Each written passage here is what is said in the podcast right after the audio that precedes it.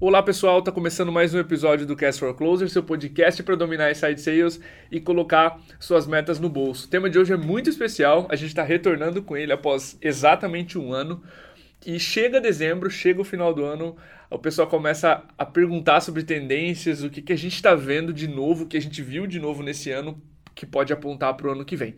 A gente fez o primeiro episódio sobre tendências em inside sales no ano passado, o que, que ia ser novidade nesse ano e a gente está repetindo essa série, esse episódio sobre tendências de inside sales pro ano que vem. Estou aqui com o Diego, CEO da MeTime. Deve fazer um tempo já que tu não participa de um episódio do Cast for Closers. Se tu fizer aquela piada do ano passado de novo, o pessoal vai acreditar que eu te bani dos podcasts.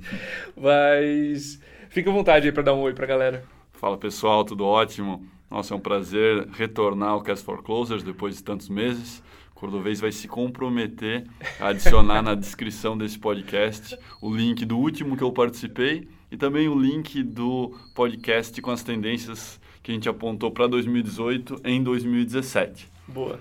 E falando nas tendências, nós nos preparamos bastante e discutimos bastante quais foram as principais conversas ou as principais novidades que a gente viu no mercado, tanto brasileiro quanto americano em relação a Inside Sales e nós separamos cinco pontos que a gente quer discutir com vocês como tendências que vale a pena a operação comercial de vocês se preparar nos próximos anos.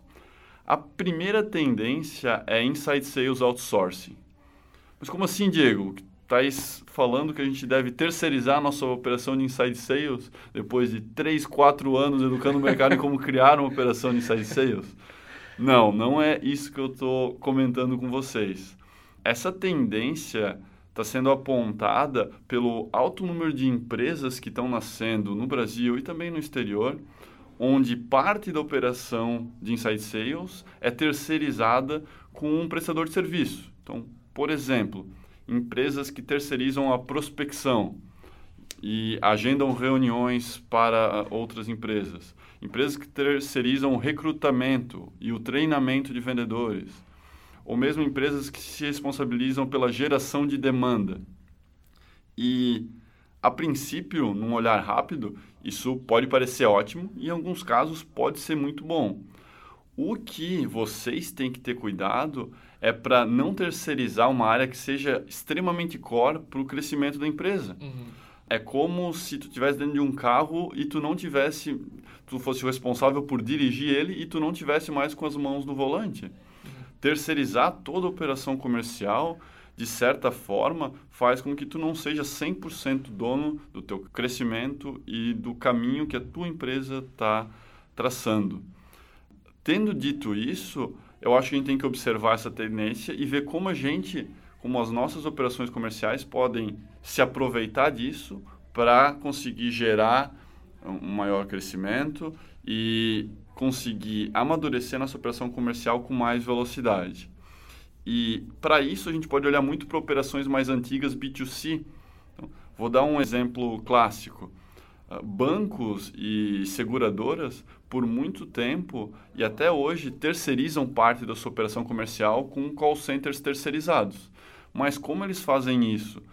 Primeiro ponto é, eles nunca terceirizam somente com um fornecedor eles fazem isso com múltiplos fornecedores. Então, um banco contrata múltiplos call centers que são responsáveis por ligar para potenciais clientes e fazer uma venda de um cartão de crédito, por exemplo.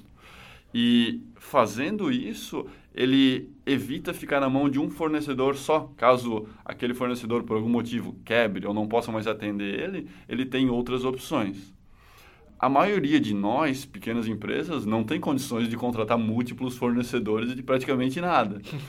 Então, uma sugestão para utilizar essa tendência em seu favor é olhar para a parte da operação que hoje pode estar mais deficitária na sua empresa.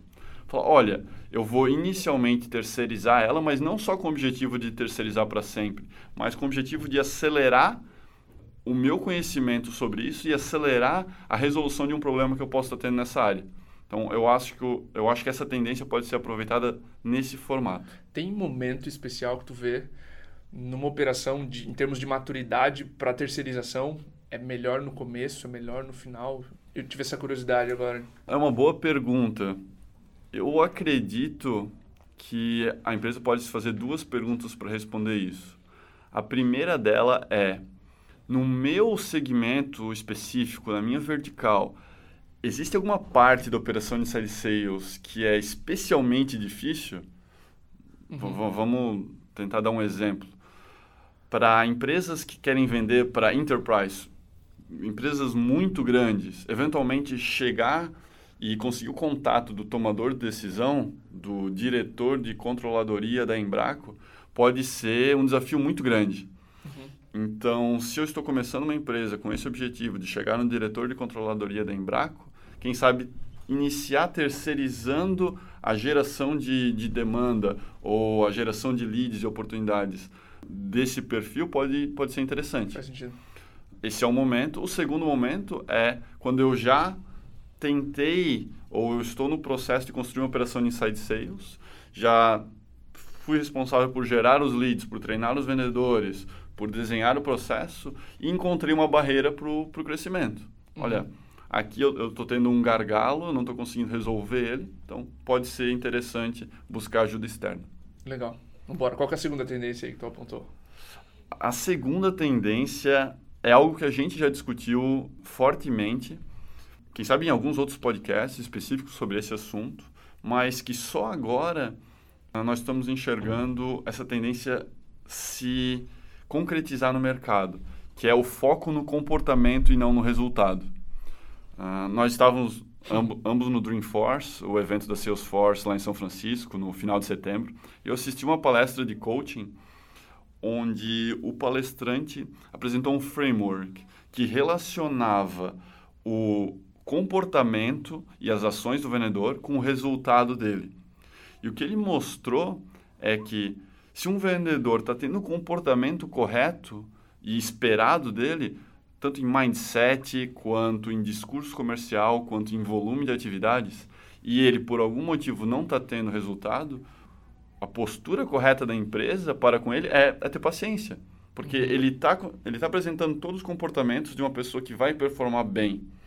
E, eventualmente, cobrar ele em demasia ou mesmo demitir pode não ajudar a empresa a atingir os objetivos dela. Perfeito. O contrário também é verdadeiro.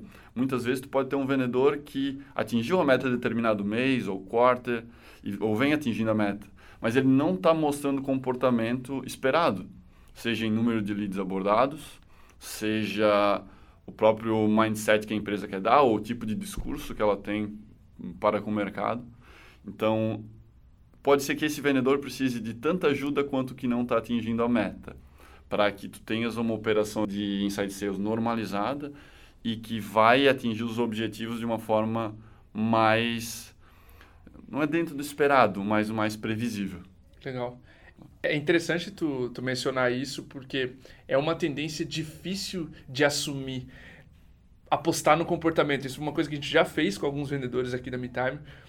Por ter a certeza que eles tinham o comportamento certo, mas ainda não conseguiam gerar é, aquilo que se esperava dele no primeiro mês. A gente apostou, seja em termos de timidez, faziam ótimas perguntas, mas ainda eram tímidos no processo comercial, ainda tinham medo da primeira ligação, do primeiro diagnóstico. E apostar no profissional com base no comportamento e não nos, nos primeiros resultados é difícil, dói, mas é uma ótima tendência, é um ótimo insight que, que as empresas podem aproveitar, porque isso se paga no, no, no médio, no, principalmente no longo prazo. Médio e longo prazo, é isso aí. A terceira tendência é coaching como a principal função do gestor comercial. Provavelmente vocês já estão de saco cheio de tanto a gente falar de coaching, pessoal. Eu tenho uma boa dose de certeza que vocês estão realmente cheios da gente bater nessa tecla. Mas a gente vai falar dela mais uma vez como uma tendência e vou explicar por quê no próximo minuto. Uma empresa ela precisa de três coisas dentro de uma operação de inside sales. Ela precisa de leads para abordar, ela precisa de vendedores para abordar esses leads, e ela precisa de um processo comercial para que esses vendedores sigam e se baseiem. E essas são três coisas que o gerente comercial, de certa forma, tem que acompanhar. Ele tem que entender se o volume de leads está entrando está correto, se os leads são que foram combinados com marketing ou com a área de inteligência comercial. Ele tem que olhar para os vendedores e cuidar que eles estejam fazendo o trabalho como foi uh, acordado, tem que fazer coaching. E eles têm que acompanhar o processo e avaliar se esse processo está trazendo o resultado que foi inicialmente esperado. O que acontece hoje na maioria das operações comerciais é que o gestor passa uma quantidade de tempo desproporcional olhando para o processo e modificando esse processo, mesmo depois de pequenos espaços de tempo testando ele, e passa menos tempo do que deveria fazendo coaching com os vendedores. Ou mais tempo brigando com o marketing pelos leads, também, etc. Também. Então, essa dedicação de tempo, ela tem que ter um shift no próximo ano. O gestor tem que passar menos tempo revisando processos e mais tempo ouvindo ligações, ouvindo reuniões e dando coaching para os vendedores. E isso vai ter um efeito benéfico em todos os outros dois pontos. Porque um bom vendedor, mesmo com um processo mediano e com leads medianos, vai conseguir encontrar uma forma de atingir os seus objetivos. Agora, um vendedor ruim num processo comercial muito bom não vai funcionar, porque a abordagem ele vai, vai continuar sendo ruim com os leads. A experiência dos teus prospects vai ser péssima. Então, dedicar um tempo desproporcional a coaching e, na verdade, enxergar coaching como a principal função do gestor comercial vai fazer toda a diferença para a tua empresa. E, de novo, como tu comentou, Cordovez, pode não ser fácil e não é fácil. Primeiro, porque o gestor comercial vai ter que se educar em como ser um bom coach, como ser um bom líder e como ser um bom de certa forma, educador, porque eu estou educando alguém sobre uma matéria, e o resultado é de médio e longo prazo. É Perfeito. quando tu tens um vendedor mais maduro, fazendo melhores perguntas e tendo uma melhor abordagem. Sim, é engraçado que tu comentou quantas vezes a gente já recomendou isso, né? Indo para o Dreamforce, escolhendo as sessões de coaching também para reciclar o nosso próprio conhecimento. Eu pensei, quanto a gente já reforçou essa tese de que o coaching deveria ser a prioridade do gestor e não algo tratado como secundário. E lá eu assisti um workshop com quatro especialistas e os quatro eles foram unânimes que essa deveria ser a principal atribuição na agenda do gestor de forma a maximizar os resultados. E pelo menos lá eles apontaram como a responsabilidade do gestor principal ser coaching e não terceirizar isso de repente para um sales trainer ou para colegas mais experientes e sim como a prioridade número um do gestor. Então, mesmo que a gente já tenha insistido bastante com a audiência, não custa lembrar o poder que o coaching tem no próprio batimento das metas. Então, isso, uma tendência. 100% da minha agenda do Dreamforce foi uh, sessões de coaching. Eu uhum. não assisti a uh, palestra sobre nenhum outro tema. E ficou claro, primeiro, que a gente tem muito que aprender ainda. Uhum. Eu aprendi demais sobre esse tópico específico. E também ficou claro que o coaching colabora para que a equipe comercial enxergue a área de vendas como uma carreira de longo prazo. Então, diminui o turnover comercial, porque eles sentem que tem alguém mais experiente dedicando tempo a fazer eles crescerem, uhum. o que traz uma série de outros benefícios. Faz sentido. Mas vamos para frente, a quarta tendência é CS dando as cartas em vendas. Muitas empresas, muitos ouvintes podem de certa forma, já está sentindo essa tendência na pele. Outros provavelmente vão sentir agora nos próximos anos. Principalmente negócios da economia de recorrência, ou subscription. Nesse tipo de modelo de negócio, a empresa não recupera o valor investido para adquirir aquele cliente no momento da venda. Então, é importantíssimo que aquele cliente continue comprando e continue sendo um customer da empresa no médio e longo prazo para que a empresa realmente tenha o, o, retorno financeiro. E é por isso que CS hoje e a área de Customer Success tem um poder muito grande nas estratégias de longo prazo das empresas.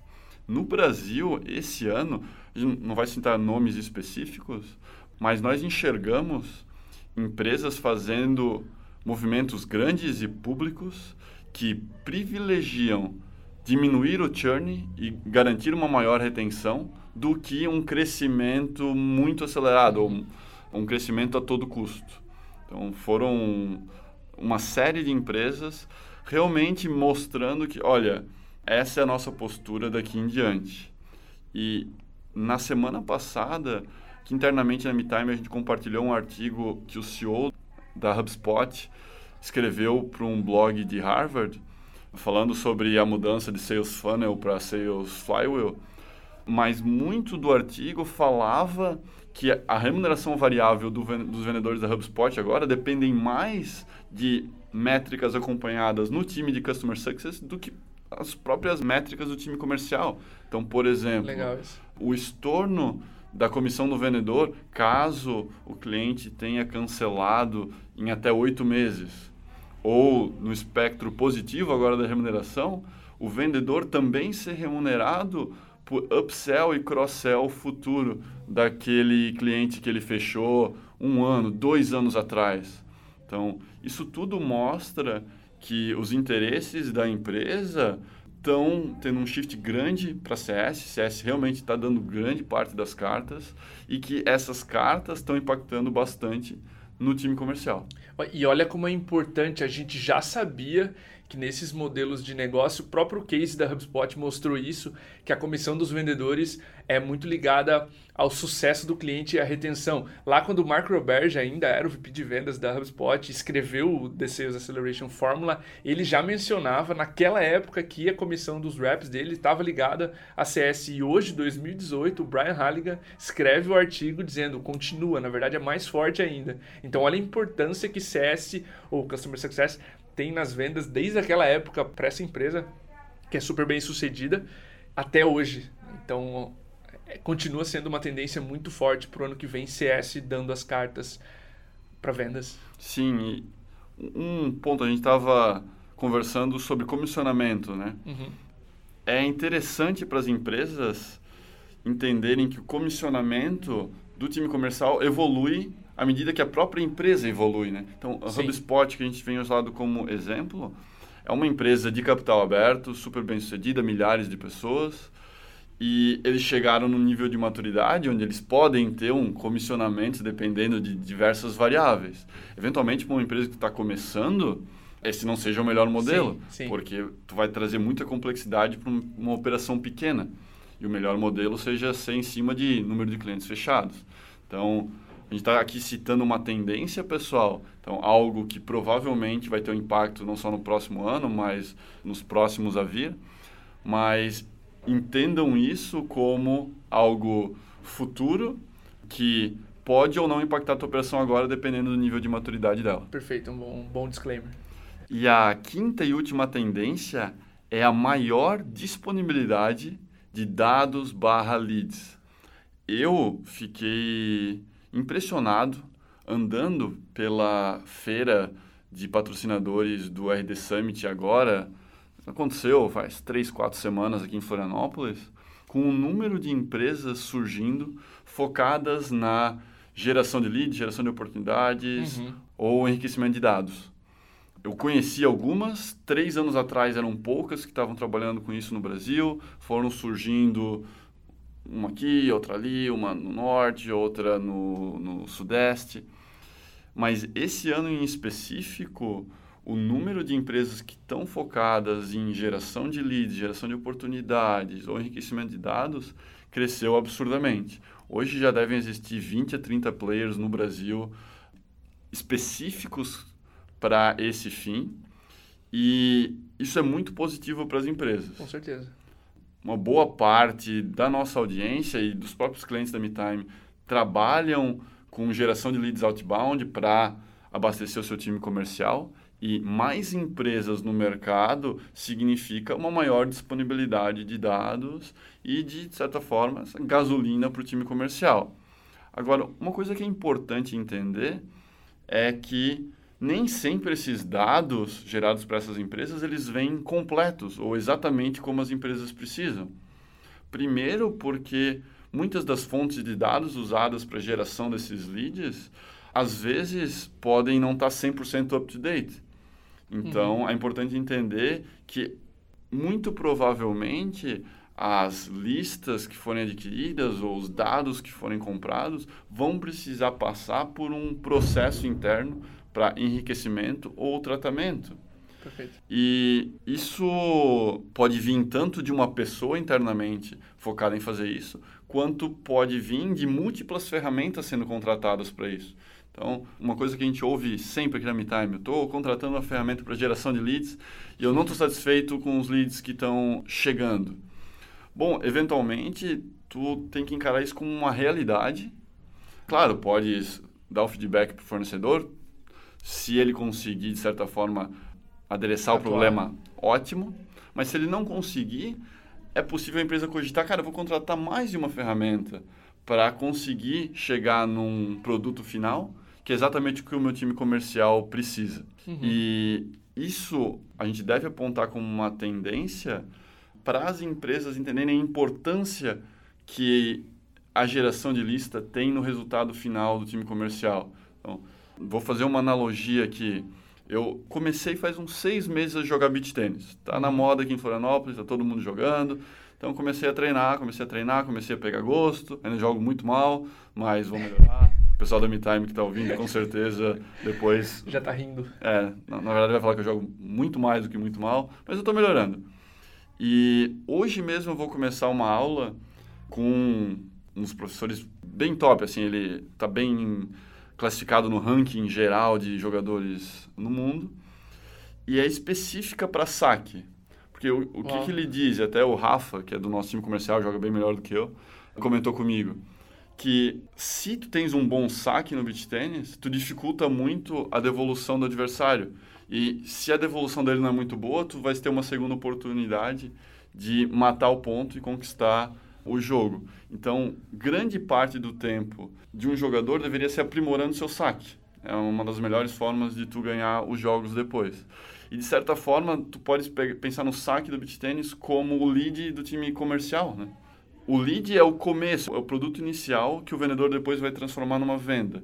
Então, se a gente tem um primeiro lead muito bom, em teoria, a chance de conversão aumenta. Sim. Então, eu sugiro que as empresas olhem para essa maior disponibilidade de dados e leads como um ponto super positivo. Testem diversas formas de conseguir chegar na lista perfeita.